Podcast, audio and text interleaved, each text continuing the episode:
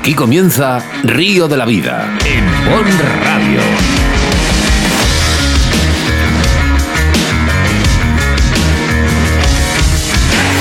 Tu programa de pesca con Óscar Arratia y Sebastián Cuestas. Bueno, pues eso es, ¿eh? tu programa de pesca en Mon Radio con Sebastián Cuestas y Óscar Arratia. Bienvenidos, bienvenidas a Río de la Vida a través de Bon Radio para toda España, ya sea a través de tu FM o tu televisor, los sábados de 9 a 10 de la mañana y un programa más que remarcamos, ¿eh? que gracias a todos los oyentes y patrocinadores, y qué importante este programa, porque hoy ¿eh? estamos en Iscar con las jornadas micológicas de Río de la Vida junto a la asociación Punto de Partida y disfrutamos de pesca y naturaleza al mismo tiempo. Así que sin más, arrancamos con las presentaciones de este programa. Mi nombre es Oscar Ratia y a mi lado, como siempre, el capitán de a bordo, Sebastián Cuestas. Sebastián, más de cuatro años diciendo lo mismo. Más de cuatro años repitiéndonos, ¿eh? Al final va a tener razón mi madre. si es lo que más me gusta es esta hora, que llegue Río la Vida, que disfrutemos y lo más importante, oye, hoy de verdad, lo voy a decir desde el principio del programa, hoy todos aquellos, otra vez más, que digan, quiero una navaja de Río de la Vida, compartan y comenten en este, en este ¿Qué quieres, perfil. ¿Arruinar la empresa, Sebastián? Nada, nada, otra vez, venga, todos aquellos tendréis una. Bueno, hoy volvemos a tener a Pablito, aquel izquierda que nos va a dar el ganador. Y cómo no, Jesús Martín, nuestro micólogo, ¿qué tal? Buenos días, Buenos días. ¿Qué tal? ¿Todo bien? Todo bien, fenomenal. ¿Preparado para el día de hoy? ¿Y esas setas? Bueno, ahí estamos. Este, eh, vamos a intentar acercar a la gente a, a las setas para que las conozcan un poquito mejor. Vamos a tener unas jornadas eh, gastronómicas también, una exposición de setas y tal. Pues bueno, pues vamos a, a pasar unas jornadas agradables, nos lo vamos a pasar muy bien, como hemos hecho en otras ocasiones. Bueno, pues de ello, ¿eh? vamos a hablar con Jesús Martín y por cierto, ¿eh? que estará a su lado la mujer de Sebastián Cuestas, Vero Prieto, ¿eh? que es una auténtica especialista también en setas y en hongos. Por Así que bueno, sin más, ¿eh? da comienzo un programa más de Río de la Vida.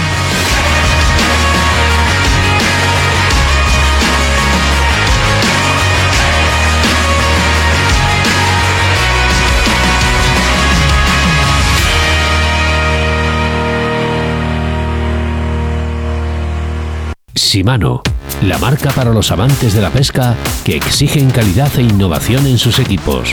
Con más de 50 años de experiencia, se ha establecido como líder en la industria, con materiales de pesca más duraderos y de mejor rendimiento del mercado. Su apuesta constante por la innovación, buscando nuevas formas de mejorar sus productos y hacerlos aún más efectivos. Compromiso, innovación y la calidad. Shimano, más cerca de la naturaleza, más cerca de las personas. En Río de la Vida, con Óscar Arratia y Sebastián Cuestas.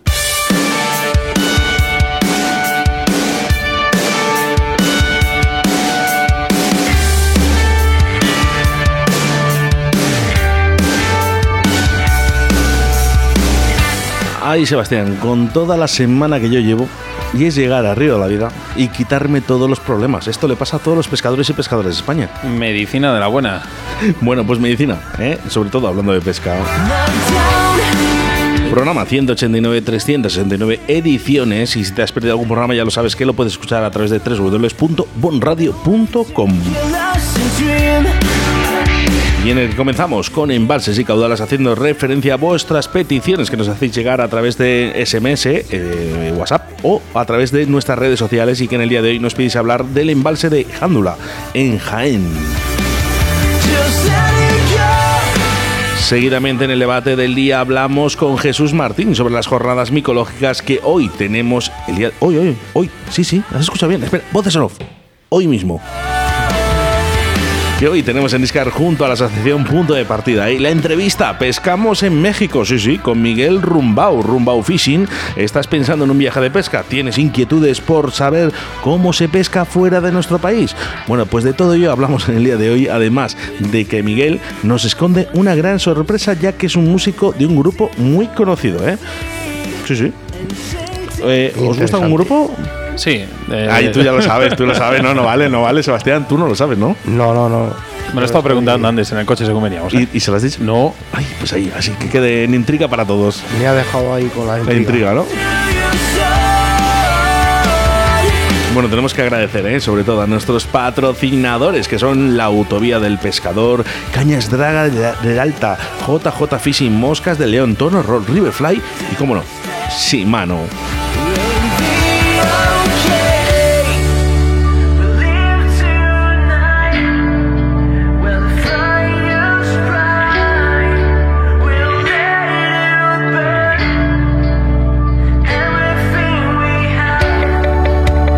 Nuestra segunda entrevista, Elder Gómez Jiménez, desde Costa Rica, costarriqueño, eso sí, afincado en residencia, vamos, residente en España y con una pasión brutal por la artesanía de qué, de los señuelos de pesca, una cosa que nos encanta en Río de la Vida.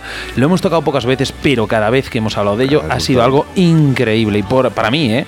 para mí tiene un mérito Brutal. además que se le ha currado él, ¿eh? nos ha mandado sus fotos, nos ha dicho exactamente lo que hace, cómo lo hace y nosotros lo que queríamos hacer en el día de hoy es expresarlo a todos nuestros oyentes. Aquí un programa más que interesante de Río de la Vida.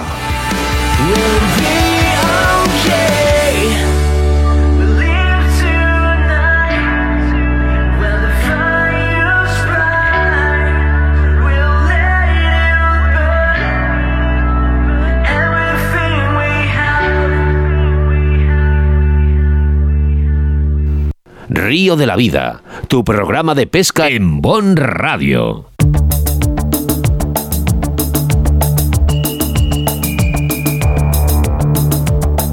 Vale, que no sé lo que me vas a me pregunto.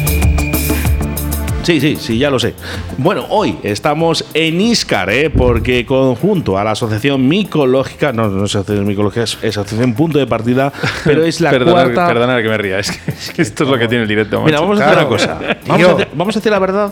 Porque es que somos yo no sé cuándo estoy bueno, abierto. Cuando nada, Jesús, Jesús siempre le pilla el toro. O sea, no sabe si está abierto con los micrófonos o no. Así que, venga, vamos a dejarlo ahí.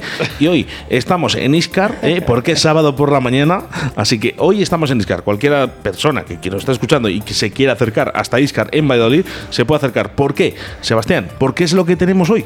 Que sí, es lo que tenemos hoy. Mira, lo mejor que tenemos hoy es que tenemos aquí a Jesús con esta asociación tan, digamos, tan interesada y tan volcada en este mundo, en, sus tierras, porque sí que es verdad que muchas asociaciones o, empresas pues, se van a hacer sus cosas fuera de, sus lugares y, ellos apuestan por, ¿por qué? Por Iscar. Eh, Jesús, yo creo que está la cosa complicada, ¿eh? está complicadísima. Eh, hemos estado intentando calentar un poco el monte, pero ni calentándolo. Eh, creo que ya ha salido todo lo que tenía que haber salido, ¿no? Nada, ni poniendo espejos de estos que, reflejan el sol. La verdad es que está complicado porque, bueno, las condiciones que hemos tenido climatológicas han sido raras. Entonces, pues bueno, lo, que esperábamos encontrar, como siempre, en esta zona de pinares, ¿no? que es lo típico, los níscalos y tal, pues están complicados, la verdad. Eh, este sábado, hoy mismo, podemos, eh, digamos, eh, podemos pasar un día en el campo, en Iscar. ¿Qué, ¿Qué es lo que podemos disfrutar o qué es lo que nos ofrece esta asociación Punto de Partida? bueno, pues aparte de las actividades culturales que ellos tienen allí y tal, siempre han apostado por hacer esto de la micología, porque es una cosa que gusta allí, porque a la gente le gusta conocer las setas que tienen en, en, su entorno y tal, y pues hay mucha gente que no sabe realmente cierto tipo de setas y tal, entonces lo que vamos a hacer nosotros es acercar a esa, a esa gente a que conozcan un poquito mejor esas, esas setas que, que desconocen, ¿no? porque ellos sí conocen el níscalo, por supuesto, que es archiconocido, pero también hay otras especies que les gusta conocer y otras especies que yo quiero recalcarlos, que las vean eh, a poder ser que son las venenosas, las que tienen que conocer para que no se produzcan intoxicaciones. Entonces, este, esta es una de las, de las cosas que a mí me gustan. Eh, sí que es verdad que, oye, pues hay que darles las gracias porque no todos los pueblos apuestan por un bien. O sea, en este caso su bien, su nícalo, sus pinares. Porque al final el nícalo es, eh, si, no hay pino, si no hay pino, no hay nícalo. Por supuesto, el Lactarius deliciosus, el nícalo, está asociado al pino y si no hay pino, no hay nícalo. Pero hemos de decir que hay muy poco o nada. Ya ha salido prácticamente todo. No sé yo lo que pasará hoy cuando, cuando salgamos al monte, pero lo que sí que podemos hacer es eh, eh, disfrutar de otras actividades que también vamos a tener, ¿no? Luego, ¿qué es lo que podemos ver a partir de las 7, 5 o 6 de la tarde? Sí, bueno, pues luego vamos a a clasificar un poco las, las, setas que, que, recolectemos y las vamos a poner nombre, vamos a explicar allí todo lo que, lo que conlleva y bueno, y luego el domingo, ¿no? Vamos el domingo es una cosa muy interesante. Pues, yo creo que vamos a tener una... A, los que más, ¿no?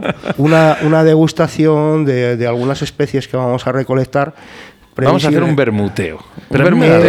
Un bermuteo, en el cual, pues oye, los hosteleros se han animado, ciertos hosteleros, eh, en este caso dos, eh, dos bares, dos restaurantes muy, muy famosos, muy típicos ahí en, en, Iscar, que en este caso nos van a cocinar las setas que recolectemos eh, hoy mismo. A mí me da rabia, Sebastián Antoto Jesús, ¿por qué realmente gusta más quizás comer que buscar? Bueno, hay, hay gustos para todos, ¿no? Hay gente que le gusta. Oye, oh, bienvenidos todos. la ¿eh? micología, disfrutando del campo, y hay gente que micófaga, no quiero mirar a nadie, así a la izquierda mía, eh, que solamente le gusta las setas por su poder gastronómico. Sí, claro, pero se puede disfrutar de muchas maneras, pero eh, claro. me, me, sorprende, ¿no? Yo recomiendo que vengan los dos días. Claro, eh, eh, todo va con todo, ¿no? Es muy bonito pasar una jornada en el campo disfrutando de las setas, viendo cosas eh, interesantes y luego, si puedes, a la vez, realizar una degustación de las setas, pues mejor todavía, ¿no? Bueno, animamos a todo el mundo, eh, a todo el público que nos está escuchando en estos momentos, que se acerque hacia Iscar, que estaremos eh, Ría la Vida junto a la Asociación Punto de Partida con estas jornadas micológicas, que por cierto son las cuartas y las terceras además que participa Río de la Vida y que alguna navaja lleva a Sebastián, que parece que, le está llena de navajas. He, de decir que también esta Asociación Punto de Partida ha hecho una gran cantidad de una gran cantidad de navajas para Muchas gracias. Oye, ¿tú tienes muchos amigos en Albacete o algo? No, lo que todos son contactos. pero muy buenos. Venga, vamos con el embalses y caudales. Envíanos un WhatsApp a Río de la Vida, Bon Radio, 661 09 6645.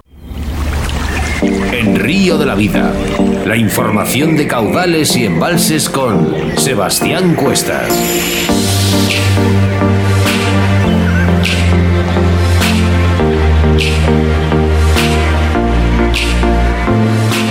Nuestra sección de embalses y caudales, hoy hablamos del embalse del Jándula, situado en la provincia de Jaén. El embalse del Jándula, bien habéis oído, del Jándula, conforma un precioso rincón natural casi salvaje en pleno Parque Natural de la Sierra de Andújar y justo bajo la Sierra Morena. Es un gran embalse situado por encima del conocido Encinarejo. El segundo tiene mucha mayor fama, sobre todo por la calidad de su Black Bass, es más abarcable y accesible, y sin embargo, en sus 322 hectómetros cúbicos de capacidad, el embalse del Jándula esconde sus propios atractivos. Como todo embalse de gran tamaño, con Solera fue construido en 1932 por lo que es uno de los más antiguos de Jaén y con aguas no contaminadas, en este caso muy limpias. La carpa ha encontrado un hábitat perfecto para reproducirse y alcanzar grandes tamaños, y es que es por ello que la mayoría de los pescadores que se acercan al embalse lo hacen tras los grandes ejemplares de carpas que lo habitan. Es cierto que el tamaño medio, medio puede ser de unos 5 kilogramos, aunque con la fuerza de las carpas de jándula, un pez de ese tamaño ya nos ofrecerá una resistencia más que digna. Sin embargo, en el embalse hay muy buen número de ejemplares de dos cifras y probablemente alguno cercano a los 20 kilogramos. El reto de conseguir sentir un monstruo de este peso al otro lado de la línea justifica una planificación intensa de nuestra estrategia en este lugar. Boiles de buen tamaño, de marisco y tutti frutti y escoger lugares despejados localizando posibles ramas sumergidas, así como evitar los meses más calurosos con más actividad de peces más pequeños y son recomendaciones bastante básicas. El segundo nutrido grupo de aficionados que se acercan al embalse vienen tras el VAS. Si bien, como se ha comentado en la introducción, en esta introducción que he hecho, la gran calidad del VAS es un embalse tan cercano y más accesible como el de Encinarejos, y es que hace que la mayoría de los VAS adictos se queden allí. La mayor presión pesquera equilibrada en cierta medida da la balanza y es suficiente argumento como para hacer una visita y retraer sus réculas vinilo en mano. El tamaño medio de un medio kilo a 700 kilos a 700 gramos no es espectacular, pero sí lo suficientemente grande como para ofrecer buenas picadas. Intermitentemente salen ejemplares de un tamaño mayor, de 1 a un kilo y medio más o menos, e incluso mayores, lo cual crea esta expectativa que nos motiva a afinar nuestros lances a posibles apostaderos del verde. Una visita carpera en otoño nos permitirá optar a buenos ejemplares mientras escuchamos la berrea de los ciervos, mientras que en primavera encontraremos el entorno en su máximo esplendor y podemos optar a uno de los bases de calidad del jándula. En Río de la Vida te ofrecemos nuestro invitado del día. Bueno, pues no hay tiempo que perder, Sebastián. Es un programa, ya hemos dicho, más que completo. Y es que en el día de hoy eh, quiero empezar, fíjate, por el correo electrónico que nos llegó aquí, a Río de la Vida, 4g.gmail.com. Saludos cordiales. Mi nombre es Elmer Gómez Jiménez de Costa Rica, pero residencia en España. Como ya podréis imaginar, soy pescador. Os comparto a modo de introducción, en breve resumen, mi vida personal. Y aquí es cuando damos los buenos días a Elmer. Buenos días, Elmer. Muy buenos días. Hola, Elmer, ¿cómo estamos? Un gusto, un gusto, hombre, poder estar, eh, compartir, ¿verdad? Y tener esta oportunidad de, compartir con, vosotros y, con todos los que, los que pueden, ¿verdad? Oír y, nos oyen eh, sobre, la, sobre la pesca, que bueno, creo que es lo que nos, nos une. En ningún deporte he dicho siempre que une tanto verdad como, como la pesca. Es algo maravilloso porque incluso personas que no conoces le hablas cuando te los encuentras en los sitios de pesca como si los conocieras desde siempre. y es maravilloso, la ¿Qué hace un costarriqueño eh, haciendo o creando eh, vinilos duros artesanos? ¿De qué, ¿De qué te viene, ¿de qué te viene esta, eh, más que esta afición, esta, esta magia? Porque eso es hacer magia para mí.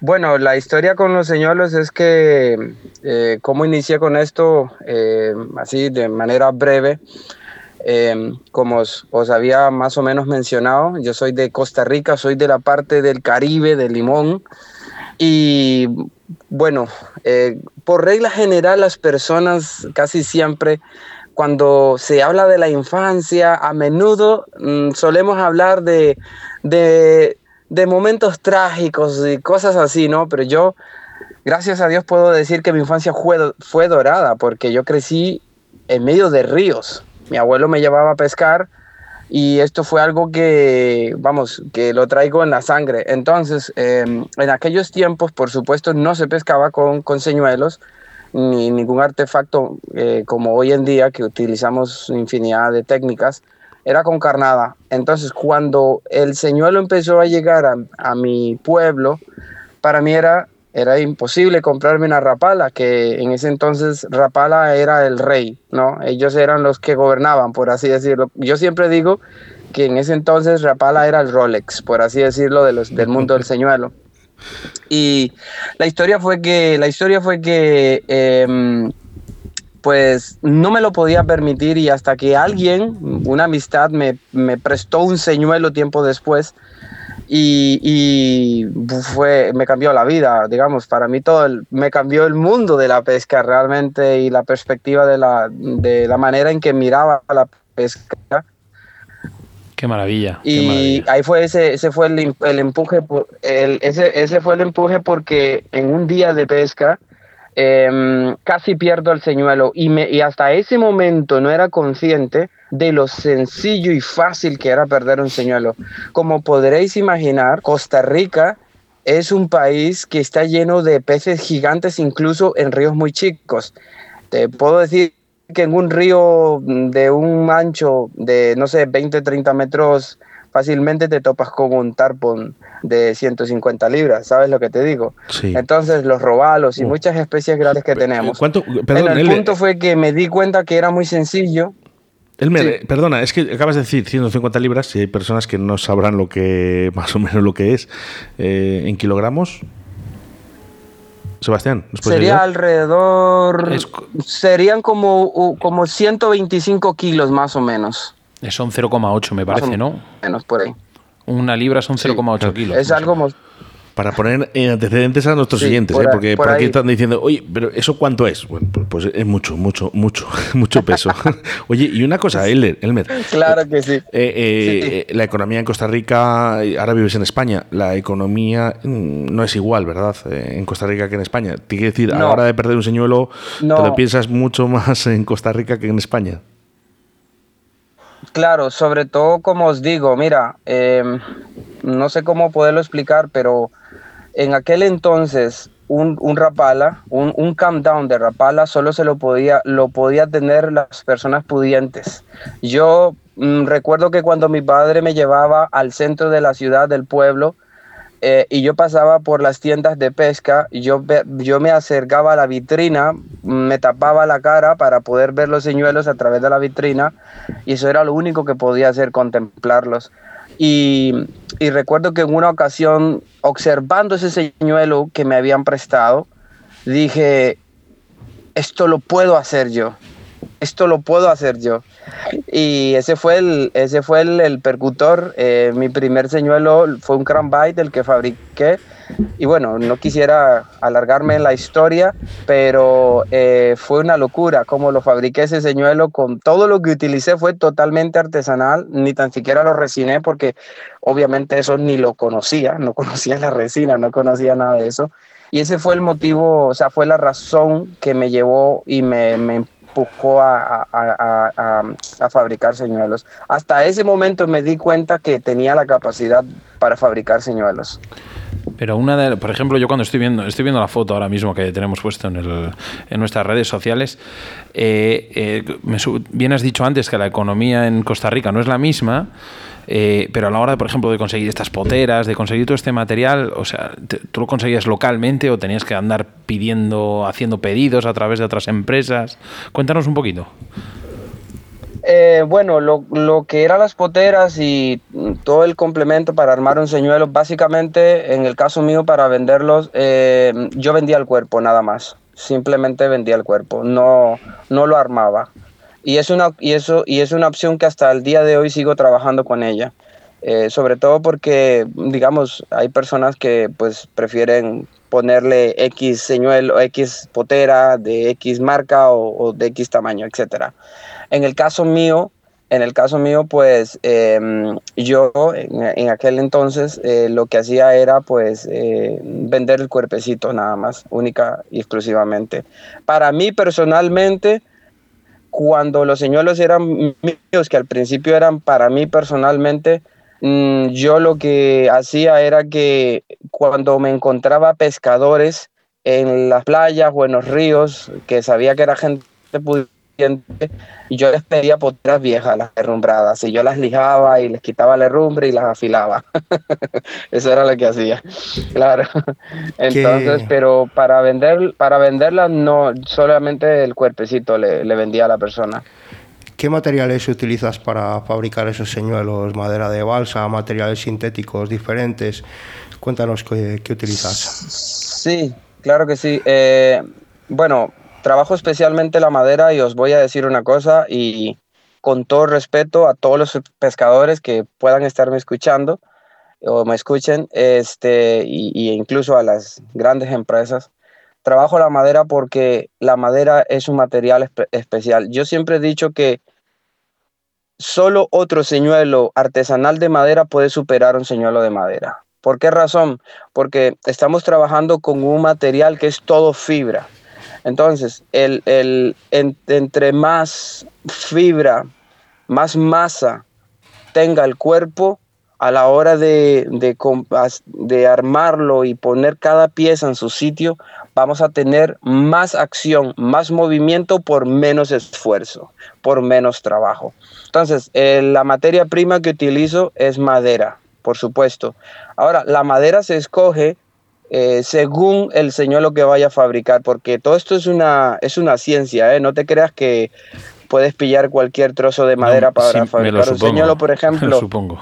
Si, si tú me dices, oye, Elmer, quiero un cranbite que, que tenga buena acción, entonces yo tengo que pensar en una madera muy liviana, ¿sabes? Una madera que sea muy liviana. Si me dices, oye, mira, que quiero un stick bait o un jerkbait para pescar en el mar, pues entonces ahí pensamos más en una madera un pelín más, más dura, más, más compacta, más, más resistente por el peso y por todo. Entonces, a la hora de fabricar un señuelo, tenemos que pensar primeramente en la madera. Mira, os hago esta comparación. Fabricar un señuelo es como fabricar un violín, ¿sabes? La madera es fundamental. Según lo que yo quiera fabricar o según lo que yo vaya a fabricar, así se escoge la madera. Después de ahí, el resto de los materiales que utilizo, por ejemplo, el alma, eh, que es toda la estructura de alambre, es una sola pieza, es una sola estructura, desde la cola hasta la punta de la nariz es una sola estructura. Esto permite que el señuelo tenga mucha resistencia y mucha capacidad de peso. Solamente pueden pasar dos cosas. Una es que se abra la potera o que te parta el hilo, pero nunca se va a despegar el señuelo ni, ni se va a desarmar. Incluso en un señuelo, digamos, por ejemplo, un señuelo de 5 centímetros, si pillas un pez de 30 kilos, te digo yo que ahí solamente pueden fallar esas dos cosas, pero el señuelo tiene la capacidad de resistirlo. El alambre es, obviamente es acero eh, inoxidable es, es, y tiene un, un, punto de flexibilidad. Entonces esto no deja, no, no, no se desgarra el señuelo, no se parte, porque lo que va a ceder antes que, que la madera, que la pieza, se dé primero al alambre. Entonces son cosas en las que se tiene que pensar. Y el babero, por ejemplo, es de mm, uso eh, policarbonato reforzado de, de, alta gama. Y la resina es especial, no es cualquier resina. La resina la mando a traer a Finlandia, a, a, una, a una casa, a una empresa que se dedica a fabricar resina especialmente para el señuelo. Es muy resistente, no se torna amarilla y resiste mucho los golpes. Yo no sé, eh, Elmer, lo que estarán pensando nuestros oyentes en estos momentos o los futuros oyentes, que por lógicamente esto luego va a nuestros podcasts, pero para mí me está, me está la, entrevista me está resultando me está resultando una pasada, pero sobre todo el, estamos quietos, eh, yo por lo menos estoy escuchando, me, está entrando tu información, me estoy imaginando en un torno, en una fresadora, intentando hacer esto y, y, ostras, así ves el señor y dices, bueno, pues sí, lo pulo, lo hago, pues lo dibujo, así. No, no, no, esto lleva un curro de la hostia y está, sobre todo lo que está es, está muy o sea, no, voy a decir que es una obra de ingeniería, ¿me entiendes? Pero casi. O sea, es que es, es una maravilla. Y lo que más me gusta es, bueno, es que es una pregunta sobre todo que es que tengo una cabeza desde, desde que Oscar me pasó la foto de, sobre todo de, este señor que tenemos ahora en internet, que el, tema de los, ya no de los colores, sino en qué te fijas en, un prototipo natural o intentas meter un poco algo llamativo eh, para hacer estos dibujos, estos colores, estos, estos cambios de tonalidades. Eh, eh, cuéntanos un poquillo, porque eh, yo me supongo que no habrá nada parecido en el mercado. Bueno, antes para llegar a ese punto, porque claro, yo sé que tenemos el tiempo recortado y, yo sé que vosotros tenéis otras, otras presentaciones, me imagino, que hacer.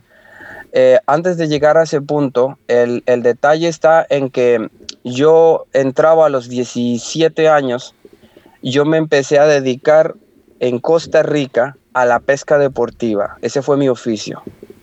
Entonces, detrás de cada señuelo no hay únicamente los años de experiencia como fabricante, hay muchos años de experiencia como pescador.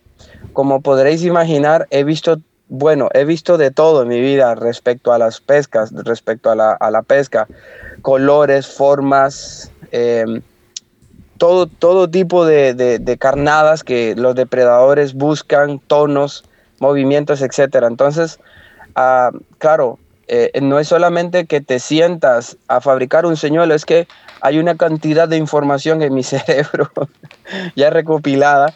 Y yo siempre he dicho, oye, mira, eh, los que entrenan, los entrenadores de fútbol, para ser entrenadores de fútbol, antes tuvieron que ser jugadores. Y esto es igual, antes de ser fabricante, uno tiene que ser pescador primero.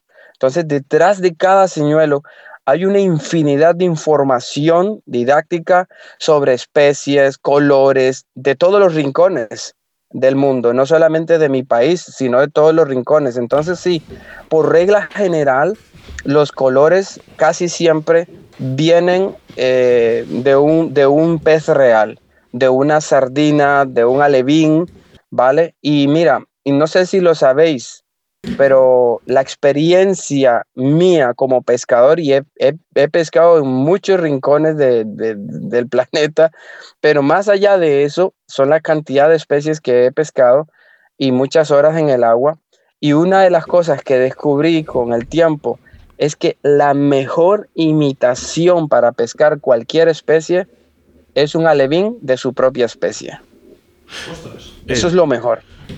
Elmer, una, una pregunta, y esto a nivel personal, que no está dentro de la entrevista, pero es que me, surge la idea, porque muchos de nuestros oyentes en estos momentos estarán diciendo, ahí va, eh, entonces, ¿es mejor comprar un señor artesanal o, estos rapalas, por decirlo de alguna manera, porque es la marca, pero realmente porque funciona muy bien, pero hay muchos. ¿Es mejor algo artesanal? Mira, eh, evidentemente no se trata de de echar por tierra el trabajo de nadie, porque una cosa que mi padre me ha enseñado es que tenemos que aprender a valorar el trabajo de todas las personas. Es más, gracias a la ingeniería y a los ingenieros, diseñadores, pues yo también he aprendido de ellos, porque aunque antes lo dijiste, es que no es una obra de ingeniería, pero fabricar un señuelo que funcione perfectamente es una obra de ingeniería. Hay un montón de detalles dentro del señuelo. Ahora, ¿cuál es el punto? Y yo creo que para nadie esto es, es nuevo, no es un secreto. Las grandes marcas se dedican a fabricar señuelos eh, comerciales. El señuelo artesanal no es un señuelo comercial, es un señuelo que está fabricado desde cero hasta, hasta la recta final y es que está probado en todos los campos. Mm, y más allá de simplemente verse bonito, porque es verdad que yo me lo, he, me lo curro para que el señuelo se vea, tenga una linda apariencia, pero el señuelo artesanal es un señuelo diseñado para la guerra, para reventarlo. Te voy a decir algo, los black bases, los black bases no le hacen ni cosquillas a un señuelo de los que yo fabrico. me encanta. Oye, pues eso es una maravilla, ¿eh? porque yo compro señuelos que han quedado escamados. Me encanta, Elmer, me encanta. Eh, Elmer, eh, tenemos que dejar aquí la entrevista. Ha sido todo un placer, de verdad, eh, compartir contigo estos minutos. creo que en algún momento lugar nos vamos a reencontrar y ojalá te veamos en marzo, en esta tercera gala de premios Pesca Río La Vida. Ya te contaremos de qué va esto. Un abrazo muy fuerte. Vale. Muchísimas gracias y gracias por esta maravillosa eh, oportunidad. Así que. Elmer, una cosa, antes, de que termines, eh, métete ahora en, internet, ¿vale? Y en nuestros, en, digamos, en el chat en directo, ponos a través de qué dirección o a través de qué medios podemos contactar contigo, pueden contactar contigo para comprarte estos señuelos. Vale, por supuesto. Estamos en el Facebook Si me permitís, si me, me podréis. ¿Podría decir alguna cosita? sí, un minuto te damos. Elmer. Vale. Una cosa muy importante, eh, en todos mis trabajos, todos los trabajos son personalizados. La persona puede pedir lo que quiera, como quiera. Peso, balance, tamaño, color, forma. Y no solamente eso, tienen un año de garantía por cada señuelo que compran. Madre mía. Madre mía, eso creo que no lo da nadie. Pero... si lo dejo en el árbol también me entra la garantía Elmer. Elmer, un abrazo. y la pintura es así, vale, y la pintura es interna, así, o sea que no es externa. Ya, ya con esto termino. Por lo cual, por mucho que lo muerda un pez, nunca va a perder la pintura. Así que muchísimas gracias y, ya estaremos en contacto, ¿vale? Eh, estamos convencidos de ello. ¿eh? En algún momento lugar, ya te digo, nos vamos a ver, ¿eh? nos vamos a reencontrar y de hecho mm, creo que esta entrevista debemos aplazarla otra vez más. Así que, Elmer, un abrazo muy fuerte para ti y para todo Costa Rica, que nos estará escuchando en estos momentos. Venga, muchísimas gracias. Un, abrazo. Placer, Elmer. Bendiciones. Chao. En Río de la Vida, con Óscar Arratia y Sebastián Cuestas. Simano, la marca para los amantes de la pesca que exigen calidad e innovación en sus equipos, con más de 50 años de experiencia se ha establecido como líder en la industria, con materiales de pesca más duraderos y de mejor rendimiento del mercado. Su apuesta constante por la innovación, buscando nuevas formas de mejorar sus productos y hacerlos aún más efectivos. Compromiso, innovación y la calidad. Simano. Más cerca de la naturaleza. Más cerca de las personas.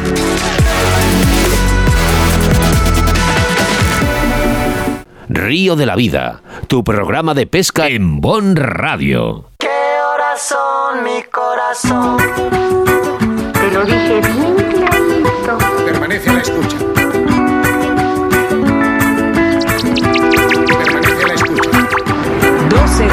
Es lo que hay que hacer, ¿eh? Permanecer a la escucha, ¿eh? ¿Sabéis quién es? ¿Hoy, hoy os pillo o no os pillo? Yo creo que sí que sé quién es. ¿Quién es? Manu Chao. Manu Chao, vamos. vale.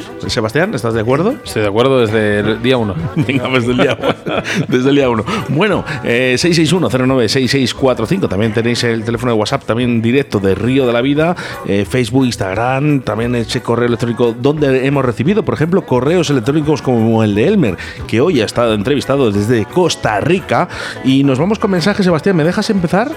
Sí, claro. Vale, es que nos llega un mensaje eh, y me pone. Eh, Oscar y Sebastián, buenas tardes. Acabo de compartir y estoy siguiendo el programa. Acordaros de Mari Carmen y de mí, soy Juan Carlos. Gracias, felicidades. Y esto lo dice porque nos envió un mensaje y dice: mm, Seguidor, mi mujer y yo de vuestro programa, lo digo mayormente en podcast, pero practico lanza y mosca, desarmonidos normalmente. Gracias por luchar por un programa de radio para los pescadores. Eh, Sebas, doctor Minayo, ojo, eh, Oscar, y a todos los demás, sobre todo Jesús Martín, que está a nuestro lado, sería un honor tener una de vuestras navajas para las setas, que también somos aficionados, mi mujer y yo. Eh, y acabas de despertar, Sebastián, ¿qué tienen que hacer para conseguir una navaja de Río de la Vida? Pues mira, tan fácil como comentar aquí en nuestro perfil, quiero una navaja de Río de la Vida y muy importante, segundo paso, compartir, no pedimos más. Es tan fácil como eso. Eh, y, Pero el otro día hemos sortado tres, creo. cuatro. Y ya no hay más. Cuatro. Tienen- Sí. O sea, nos tienen que llegar. Bueno, van a llegar más. Acabamos de hacer un pedido muy grande, llegarán la semana que viene. Bueno, así que- que, no os que tenga paciencia, eso sí, os ¿no? ¿vale? ¿Tú Mira, tienes por aquí- navaja, Jesús? Eh, sí, La- la primera, tengo el una- primer prototipo. La, la de prueba. Es que yo que no tengo queda- navaja. Yo no la tengo navaja. Para mí. Vamos con mensajes de Facebook, Sebastián. mira. bien, ¿eh? Primer mensaje de Facebook, quiero una navaja de Río de la Vida. Segundo mensaje de Facebook, quiero una navaja de Río de la Vida. Eh, puede estar así todo el rato. Bueno, José María por aquí decía, me gustaría conseguir una navaja de Río de la Vida. JC Bierzo dice, oye, yo también la quiero. JCJ Bierzo. Pero si Te ya- tocó la semana pasada, fallo nuestro, porque cuando miramos si habías compartido, no lo vi, no lo vi. Entonces pasamos al siguiente, con lo cual no, pero hemos, no hemos sorteado una, hemos producción- dos. Claro, ha dicho producción que sí que se la enviamos. Vale, o sea ¿eh? que nada, sin problema. Mira, por aquí siempre nos sigue José Luis Morentín, JC, uy, perdón, JJ, JCJ, Jorge El Calvo rondando, o rodando, perdona. Eh, como no, Hernando Eraso, que por cierto, el otro día, el otro día tuvimos una conversación telefónica con él y joder, es que se hace, se hace muy caro traerle a la tercera gala de Río de la Vida, Oscar. es muy complicado, Se hace no, muy caro, no. pero nosotros vamos encantados de, de que, de que pudiésemos de alguna manera que estuviese con nosotros. Ojalá, eh, los presupuestos son los que son, A mí ¿eh? me encantaría que, que viniera porque es un Me gran gust- fan de Río de la Vida. Me gustaría volver a, pero- a tocar otra vez la pesca allí, en Pasto, Colombia. Es, Bueno. que, es que la gente no se imagina la cantidad de ríos que hay por el mundo. Bueno, O pues sea, mira, Pasto Colombia, no sé, ¿eh? pero a México nos vamos en unos minutos. Además, con Manu Chao.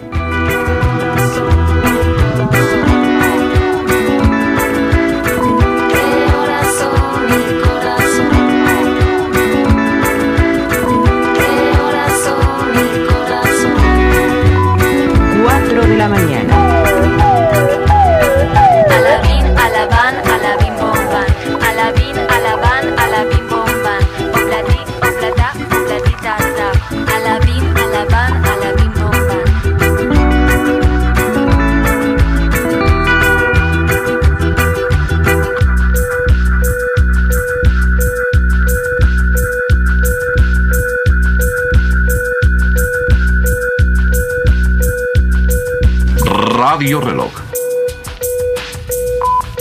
5 de la mañana. No todo lo que es oro brilla. Remedio chino e infalible. En Río de la Vida te ofrecemos nuestro invitado del día.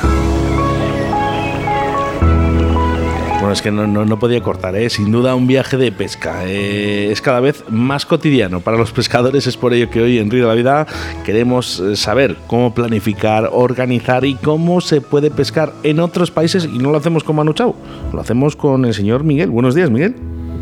Hola, buenos, Miguel. Este, Oscar, ¿cómo estás? Un Buenos gusto días, saludaros. Miguel, ¿cómo estamos?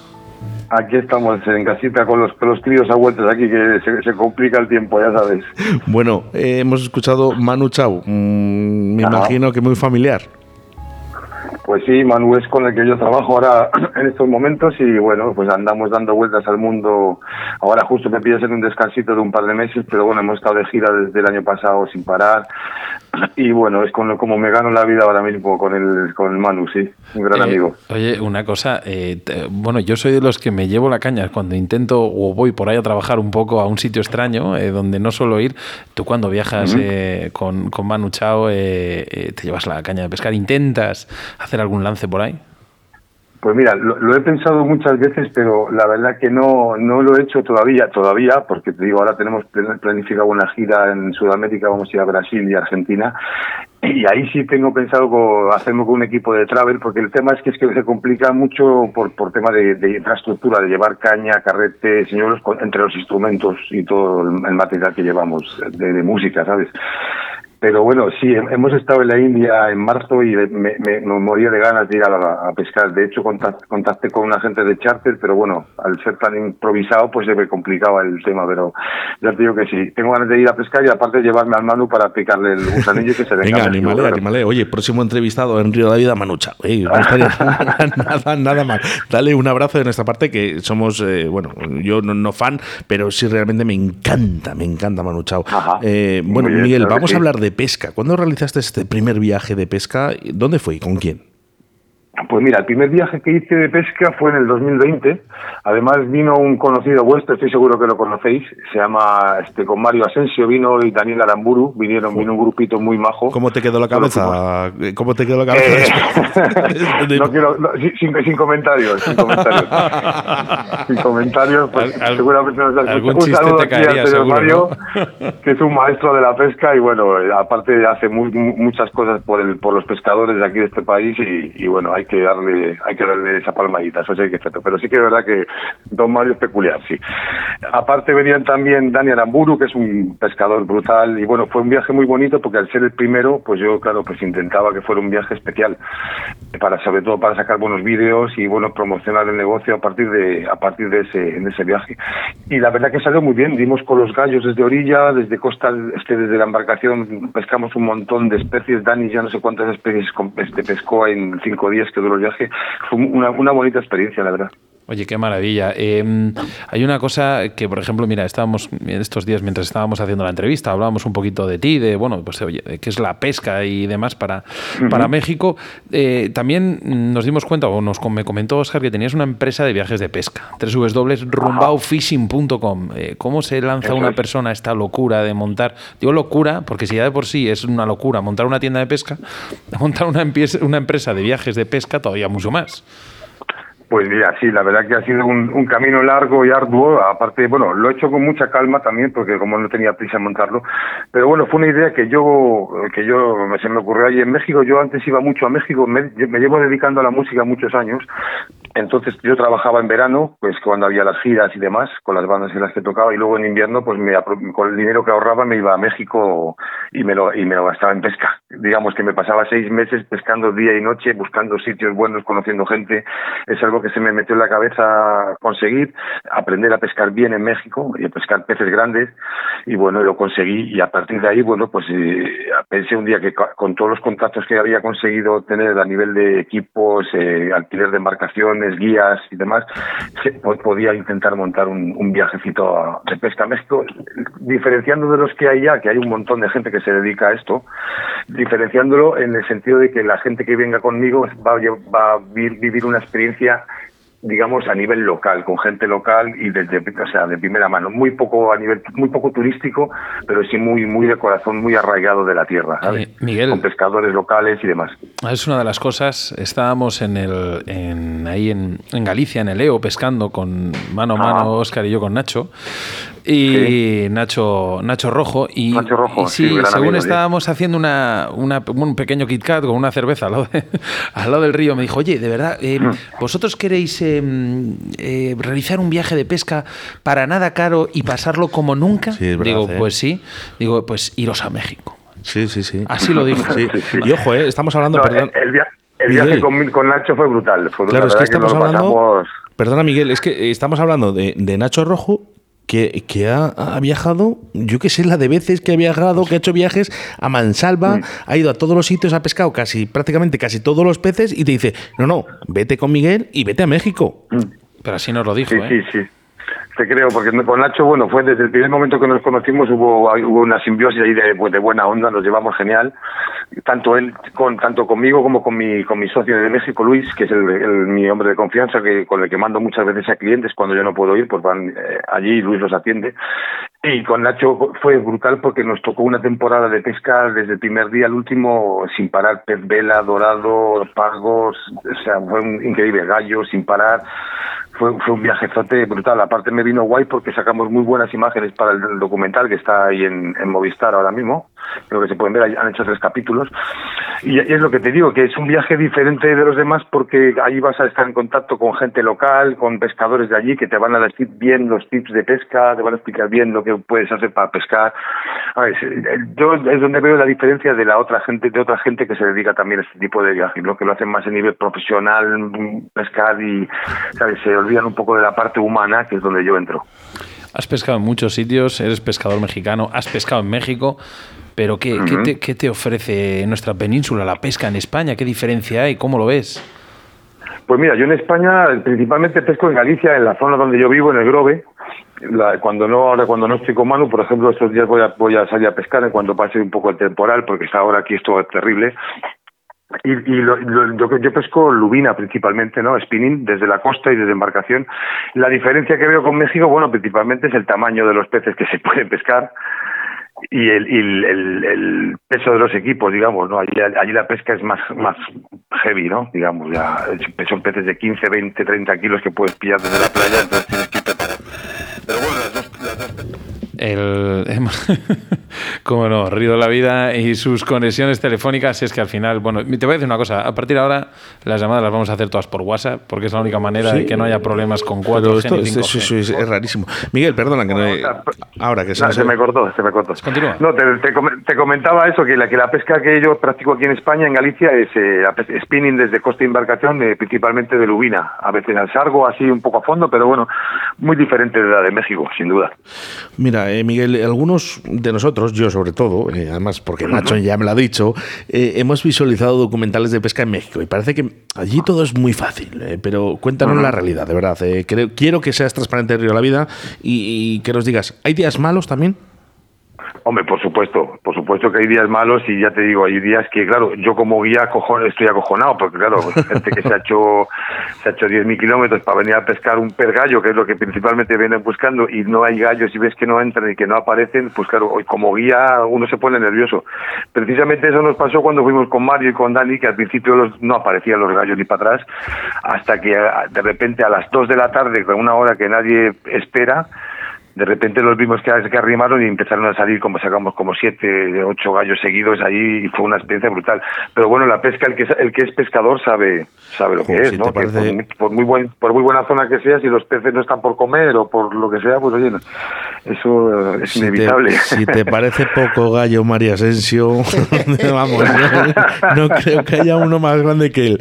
sí, sí, no, es de gallo, un buen gallo, sí, señor. Mario es un Gallo gallo- sin cresta, dígame, sí. Pero eh, yo te quería hacer una pregunta. Si, si los gallos eh, eh, no pican, por ejemplo, a los señuelos artificiales, porque me imagino trabajáis desde orilla, ¿utilizáis también peces vivos o, o peces licrados para, para atraerlos? Porque No. viendo unos cuantos vídeos en, No. en, Sí, en sí, internet no, y tal, y es un pez súper poderoso, por lo que he visto. Es una, es una pasada, ¿no? Es una pasada de no, a nivel deportivo es, un, es brutal, son peleas de, de 5 o 10 minutos ahí sacando carrete que, bueno, mira, sabes, como pescadores es adrenalina pura. Pero no- nosotros normalmente no pescamos con señuelos artificiales. Alguna vez cuando fuimos con Nacho, me acuerdo que por la noche, que pasamos la noche en un, en un barco ahí lejos de costa, por la noche sí le tiramos a fondo, pero bueno, normalmente cuando vamos con clientes es spinning, spinning de costa con señuelos, diferentes señuelos, utilizamos sobre todo de superficie, swing también, un poco lo, que lo que lo que se está utilizando en ese momento y en la zona, ¿no? Muy bien, ¿Qué, ¿qué fechas son las más las que tú crees que son más oportunas para, para pescar esos peces, los gallos e incluso otras especies que, que tú practiques? Pues mira, ahora, ahora la- es, es una muy buena época. Noviembre, octubre, noviembre, diciembre son la- es la época del gallo.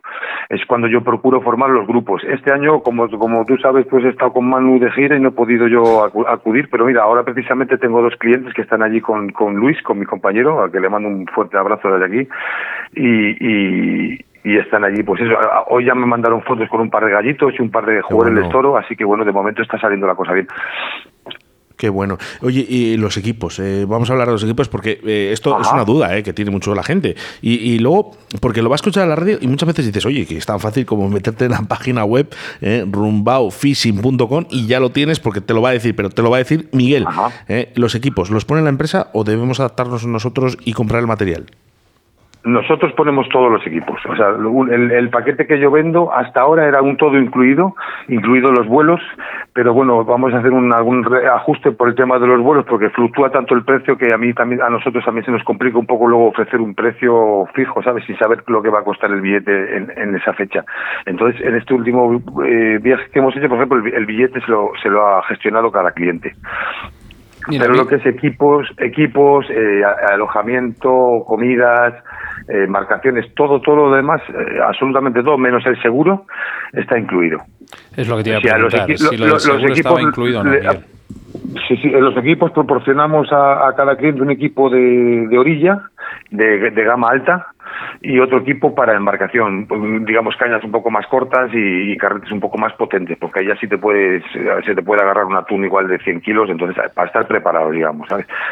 Pero sí, los equipos, señuelos, todo llevamos. Luego pasamos por la tienda de nuestro patrocinador, Spectra, y allí cada cliente, pues muchas veces compran eh, señuelos de recuerdo, o a lo mejor algún señuelo que quieran probar ellos por curiosidad. Pero bueno, en verdad, con ir con la mochila y un poco de ropa, ya está servido allí. Eh, Miguel, cuando dejas de trabajar, cuando dejas de hacer de guía, también tendrás tus salidas de pesca, ¿no? Como aficionado, como pescador que eres. ¿Qué es, qué es lo que, Hombre, qué, es- qué sitios te- o qué tipo de peces eh, son los que más te atraen? Hombre, ya te digo, yo cuando no estoy de pesca y voy a, voy a, México me encanta ir porque lo conozco muy bien, tengo muy buenos amigos allí y esto, está- tengo muchas ganas de ir a, a Colombia, que mi familia es de ahí, mi madre era colombiana y tengo varias invitaciones para ir ahí al Tucuraré y... bueno, si quieres, te, poco pon- la- la- te ponemos en contacto con uno de nuestros oyentes que Sí, lleva desde el primer día con nosotros, eh, Hernando Eraso. Lo que pasa que es más pescador de mosca y demás. Pero bueno, yo creo que al final todos los pescadores nos unen la misma afición, ¿no? Sí, sí, luego son diferentes tipos de, de, de pesca, pero bueno, al final es lo mismo, ¿no? Es, co- consiste en lo mismo, está claro. Pero sí, la, ya te digo, tengo muchas, muchos sitios donde quiero ir, a Maldivas, eh, también Oh. quiero ir a, a- a sitios para abrir un poco el mercado y ofrecer ¿GT? también viajes allí. ¿GT, Miguel? ¿El GT? ¿Perdona? ¿El, el, el, el GT? ¿Vas a pescar? El GT también, sí. Tengo ganas de ir a pescar, ese, a, a probar, a probar, a tentarlos, pero te digo, como no tengo mucho tiempo ahora por, por el tema de la música, pues son cosas que tengo apuntadas y en cuanto pueda, ya tenga tiempo y dinero, pues las haré, sin duda. Qué maravilla.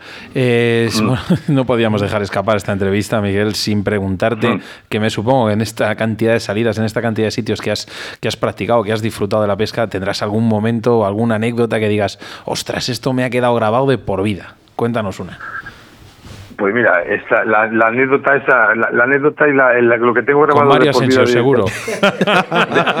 lo, lo que tengo grabado de por vida de la pesca es, es porque, porque yo estoy, yo sigo pescando y por qué me dedico a esto. Es porque, mira, yo me quedé huérfano de, muy- de muy pequeño, con 13 años, mis padres en un accidente de coche se murieron. Y, y una de las cosas que recuerdo con mucho cariño de mi padre era la- el empeño que puso en que yo aprendiera a pescar aquí en Galicia. ¿Sabes? Me compraba cañas, carretes, me ponía a practicar en la finca lanzando la cucharilla. Y entonces, eso, eso es lo que, lo que más grabado tengo yo en, mi mente sobre la pesca y lo que me hace seguir queriendo dedicarme un poco a este mundillo también. Ya te digo, cada vez que agarro un buen pescado siento a mi, a mi viejo aquí al lado Qué bonito. da- dándome, dándome ánimos, ¿no? ¿Por qué será? Ya. Mira, a Oscar se le mueve, se le mueven las tripas, nada más pensarlo. Sí, que es, sí, sí, sí. Todas, todas, todas, todas, el 90% de las historias vienen relacionadas con un familiar nuestro, con nuestro abuelo, con nuestro padre, todo. Pero todo. imaginaros, ¿eh? qué, qué importancia, ¿eh? los padres, los abuelos, la pesca. Fijaros cómo pasan Pues en sí. generaciones, Miguel. Es- sí, sí, no, es un lazo de unión que, que te une, porque ya te digo, ya murieron hace 40 años, no es algo que tenga yo muy reciente, pero sigue sigue sigue revolviéndome el estómago cada vez que agarro un pez y siento a mí como que me conecta con mi viejo, ¿sabes? Oye, pero eh, con Mario Asensio seguro que has tenido alguna historia. Ah, con, con Mario has hecho, tío, pero bueno, esas, esas se las contaré mejor en un bar, Miguel, Oye, yo te puedo contar algunas que no puedo contar en la radio. ¿eh? Pues mira, yo te voy a- Eso es. Miguel, te voy a contar una que nos pasó en la segunda gala de Río de la Vida. No, la segunda, en la segunda, ¿no? Sí, en la segunda. Estado en la segunda, no, creo que en la primera, no me acuerdo si fue la primera o segunda, fíjate. Eh, en, en mitad de la gala, eh, Ah, tuvimos- empezó la, la- efectivamente, empezó la mesa de, vamos, la mesa de mezclas, empezó a, a fallar, a pegar, bueno, que, que pegaba corrientes, que pegaba chispazos y todo. O sea, fíjate que la, la habíamos probado 10.000 veces antes de la gala y justo en mitad de la gala se nos estropea. Menos mal que tengo un cuñado que es músico también, que trae de todo y, en- y ahí en 10 minutos cambió absolutamente todo. Y en esos 10 minutos quien dijimos, ¿alguien se anima a subir a contar un chiste? Y adivinas quién levantó la mano. No, no, Mario, que Mario. levantaron- que levan- no, no es que levantaron la mano, es que se levantó, se levantó del asiento y se puso a contar un chiste. al escenario y Pues, a contar chistes. Esto es una maravilla de, de hombre que tenemos en España. Eh, Ah, sí, no, es, es un fuera de serie. el tipo, Es un fuera de serie, eh, un fuera de serie. carisma brutal, es un carisma brutal. Miguel. Luego eh, convivir, convivir con él cinco días ya es, uy, es no otra sé- historia, pero... Te, digo, eh, no, no sé, si- no sé si aguantaría, ¿eh? También te lo digo. No, ¿eh? no te digo, me costó, me costó, me costó, Por eso, pero por no, al final muy bien. Tenemos una muy buena relación. Él, él ha vuelto además a México, ahí al sitio donde yo le Sí, sí, sí, lo sí, enseñé. sí, sí. Ha vuelto, ha sacado, creo que además sacó un callo de, Sí. de récord, creo de que unos 30 kilos, me mandó fotos. Y me alegro, me alegro mucho que, oye, que yo, haberle, haberle dado a conocer un lugar bonito en el que haya hecho amistades y, y muy bien. Yo con Mario, genial, siempre me, también me ha echado una mano, así que no tengo otra cosa más que agradecerle siempre esa amistad. Pues yo, yo creo que es lo bonito también de la pesca, ¿eh? Nos vamos ayudando, ¿eh? Ah. También entre, entre Sí, compañeros, sí, sí, amigos. Y qué relación, fíjate que ahora acaba de salir Mario Asensio, que es muy buen amigo también de este programa. Ahora tú, Miguel, que te unes a esta gran familia de Río La Vida. Nacho Rojo, que también está por ahí. Y que, y que al Sí, final, Nachete. mm, yo que sé, somos, yo que sé, una familia. Yo creo que somos eh, buenas personas los pescadores. Pero ojo, ¿eh? Porque aquí van a preguntar, eh, ¿cómo ponerse en contacto contigo, Miguel? Pues mira, yo ahora mismo tengo un Instagram que funciona bastante bien. Lo- tengo un poco ahora lo he dejado por lo que te digo de la gira. Yo acabo de llegar de gira desde marzo que no puedo ir a pescar. Tengo un monazo que me muero de ir a tirarle. y, y mira, tengo tengo el Instagram que es Rumbao Fishing. Tengo un canal de YouTube también que es Rumbao Fishing TV, que ahí hay un montón de vídeos de Galicia, de México, pues de promo de los viajes que hago también. Y tengo mi propia página web que es www.rumbaofishing.com y ahí está la información de los viajes, un poco las actividades que hago aquí también en Galicia, porque también organizo salidas por aquí por Galicia, para familia, bueno, un poco para iniciar a la gente a pescar y demás. Ajá, ahí es donde un poco me puede localizar. Eh, con el paso del tiempo, desde que tú llevas pescando hasta ahora, ¿has notado un descenso o un aumento en la población en los mares? Hombre, pues sí, está claro que sí, se ha notado, se nota, se nota. Yo creo que hay una sobrepesca brutal a nivel mundial también. No creo que, o sea, no en Galicia. En Galicia es brutal también. Aquí, aparte, se pasan las reglas, las, las reglas por el forro de los huevos los pescadores profesionales, tengo que decirlo, sin ofender a nadie. Hay quien no lo hace, pero hay muchos que sí. Entonces, pues eso crea, crea conflicto, está claro. Y luego a nivel mundial en México también hay, hay muy poca vigilancia, muy poco control y entonces hay mucha sobrepesca. Cada vez hay menos peces. Eso no hay duda. Yo creo que eso no hay que ser pescador tampoco para saberlo, ¿no? Sí. Oye, Miguel, eh, nos queda la duda, ¿eh? Eh, el tema de precios y demás. Yo sé que la gente va a preguntar, pero yo creo que lo mejor es que se pongan en contacto porque cada persona es un mundo y cada viaje es un mundo también. Entonces, no creo que valga igual eh, una fecha que otra, no creo que valga igual unos días que otros. Yo- lo mejor es Ajá. entrar en la página web, ponerse en contacto contigo directamente, ¿verdad? Sí, hombre, el precio te puedo, dar, te, puedo, te puedo dar una aproximación de lo que viene costando. El precio está costando entre 2.500 y 3.000 euros. Es, eh, son Otra vez más. Eh, es- eh, eh, pero esto, esto es raro, ¿eh? porque es que es, eh, es una cuestión que debemos de solucionar, ya lo sabemos, pero no sabemos el por qué pasa. Entonces, será cambiar de compañía. Mm, Perdona, pues, Óscar, puede- no no, no, línea que- no, es nuestro, eh, es nuestro problema. eh. Eh, Hablabas un poquito de en torno a los 2.500 euros del viaje, pero 2.500, 3.000 euros, un poco dependiendo de lo que tú dices de la temporada y un poco de los días, porque también hacemos viajes a medida, ¿no? De repente viene un grupo de cuatro pescadores que en vez de seis días quiere estar 10, yo se lo monto de una, ¿sabes? claro. Tengo el, el tema, la facilidad que yo tengo en México es que tengo muy buenos contactos eh, por el, tem- el tiempo que he pasado allí, allí que me pasé siete años, ya te digo, pescando día y noche, con mano a mano con los pescadores más pro del- del- de la zona y también, bueno, pues el, el tema de la música, de tocar con Manu Chao en México me facilita mucho las cosas también. Porque allí Manu Chao es muy admirado y entonces, pues bueno, la gente, crees que no, pues me abre las puertas por ese tema también. Entonces también, pues, bueno. no es que aproveche, pero bueno, me, me viene muy bien. Oye, que, que nos mande un saludo a Manu Chau, ya arriba la vida. ¿Puedes, Miguel? Claro, claro, le, le diré, le diré. Ahora ya te digo, estamos de vacaciones, eh, cada uno está en, él creo que está en Brasil ahora. Él se va a pasar una temporada a Brasil ahí con su chica y con su hijo y hasta enero no nos vamos a ver. La verdad es que lo agradezco porque ha sido una gira bien dura y hostia, Nos encanta. acaba uno Nos, enca- nos- de casa ya. nos encanta Manu Chao y, y nos encantas tú, Miguel, ¿eh? de verdad. ¿eh? Muchísimas Muchas gracias. y espérate, gracias, porque tenemos por aquí una sorpresa y es que tenemos a un, a un pequeño pescador. Fíjate. Hola, Pablo. Hola. Bueno, ¿qué le, Hola quieres, Pablo, ¿cómo estás? Bien. ¿qué le quieres preguntar a Miguel? ¿Le quieres decir algo? Sí. Bueno, pues adelante, ataca, ataca. Bueno, ¿qué has estado haciendo? ¿Qué estás haciendo? ¿Cuándo, compañero? Tú. Bueno, ¿Qué he pues estado haciendo? Yo he estado haciendo muchas cosas en la vida, amigo, muchas cosas, pero sobre todo pescando, eso sí te lo puedo asegurar. a ver, Pablo, ¿algo más? ¿Cuál es el pez más grande que has cogido? ¿Dónde? Mira, el, el pez más grande que he cogido ha sido un pez vela que pesqué hace poco, hace... Ah, pues mira, cuando fui con Nacho, cuando fui con Nacho a México, que pesca, pesaría unos 40 kilos, pero pero los he visto sacar más grandes también, te digo. He visto esto sacar atunes a compañeros de 100, 150 kilos ahí en México, brutales. Pero bueno, no me ha tocado a mí, ando esperando a ver. Oye, pues no, pues lo que tienes que hacer es esperarnos, ¿eh? que Pablo está deseando de ir a pescar a México, que Sebastián se le acaban de poner en los ojos ojipláticos y a. Jesús Martín también, así que nos vemos en Pues nada. México, Miguel. Hacemos grupo ahí de Río de la Vida y, y co- y hacemos un grupito bien bajo, cuando queráis. Un abrazo muy fuerte. Se despide Pablito. Adiós. Igualmente, Oscar. Adiós, Pablo. Un gusto conocerte, hermano. Venga, Miguel, muchísimas gracias y nos Muchas vemos gracias, Miguel. Gracias a vosotros, Oscar, y enhorabuena por el programa y por lo que hacéis por la pesca y los pescadores de aquí de, de España. Un abrazo muy fuerte. Un abrazo.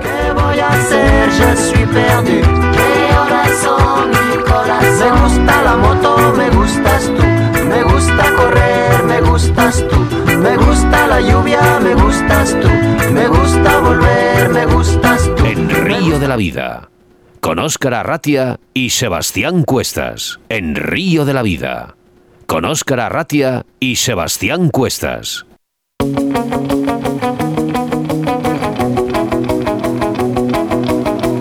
Ay, es que eh, os voy a confesar una cosa. Estoy enamorado. Sí, sí, estoy enamorado. Estoy enamorado de los hijos de Sebastián, de Leire y sobre todo de Pablito, que está aquí con nosotros. Pablo, estoy enamorado de ti, te quiero mucho. Y tú a mí también Eso me es, como, eso es como cuando, cuando tienes 15 años y le dices a la novia, te quiero, y la otra no responde. No responde, no, pero Pablo, te voy a decir una cosa, ¿eh? Yo lo, que, lo bueno que tengo con Pablo es que este fin de semana me has dado muchos abrazos y me has dicho que te quiero sin yo decirte lo que sí. Él está, él está, ¿sabes lo que pasa? Que como le hemos dicho que va a dar el Ah, premio. ah, pues espera, ah, que vas a dar el el premio. premio de Ah, la pues venga, navaja. claro que- está mirando la pantalla con todos los comentarios. Venga. Oye, por venga. favor, te- eh, tengo una imagen ahora mismo con Sebastián Cuestas, padre, Pablito hijo, de frente del ordenador para dar este, este que yo no sabía nada, que ¿eh? vamos a darle aquí al botón. Oye, Mira, aquí perdona. son todos los comentarios. Eh, escucha, a ver, tengo aquí yo aquí a, a, a, a- a- A ver. a ver, a ver, a ver, a ver. A ver, yo tengo a Juan Carlos eh, Cruz y a su mujer que le vamos a dar una navaja, ¿vale? Entonces a este no se lo des. Vale. no, Pero por favor, compartid el programa. Espérate, espérate, mira. Eh, Pablo, este, por ejemplo, venga. Di el, di el nombre. David Tomás Alonso. Bueno, Pues muy bien. Vamos a comprobar a ver si ha compartido. A ver. Aquí está, efectivamente. Ah, pues ha mira. compartido. Bueno, pues ala, Oye, venga. pues muy A la bien. primera. Oye, la Oye, primera, oye, ¿qué eh, por dice? favor. Enhorabuena, ¿no? Era, era una buena. Enhorabuena, muy bien, muy bien. por favor.